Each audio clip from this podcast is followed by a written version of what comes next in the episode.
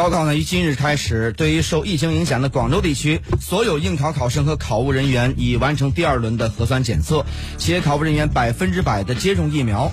广州市有一所医院目前收治了一名高三学考生，为为无症状的感染者。相关部门呢设立了隔离考场，考试试卷消杀工作也由专业人士处理。而在北京，所有考生需刷脸进入考场，如果忘记带身份证，也可先参加考试。